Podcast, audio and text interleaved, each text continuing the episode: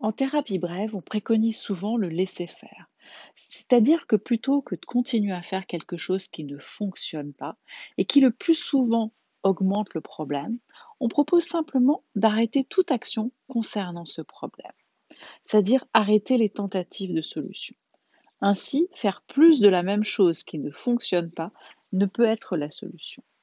Mais sur certains sujets, être proactif devient une obligation si on ne veut pas que notre système immunitaire devienne défaillant. On sait maintenant que notre santé mentale et le système immunitaire sont intimement liés. On peut renforcer notre système immunitaire en étant vigilant sur différents sujets, comme le sommeil.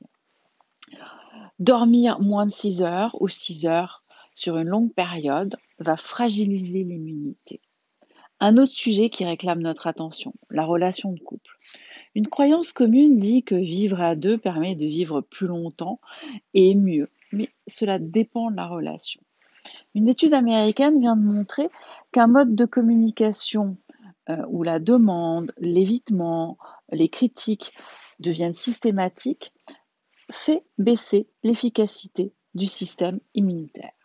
Ce qui compte, ce n'est pas de savoir dans un couple qui a raison ou qui a tort, comme dans un tribunal, mais d'être à l'écoute, d'être ouvert au point de vue de l'autre, d'être dans une position de partage et non pas de jugement. Écouter pour comprendre et non pas pour répondre. La recherche d'une solution commune sera le fil conducteur. Il est de plus en plus évident que la santé mentale et la santé physique sont étroitement liées.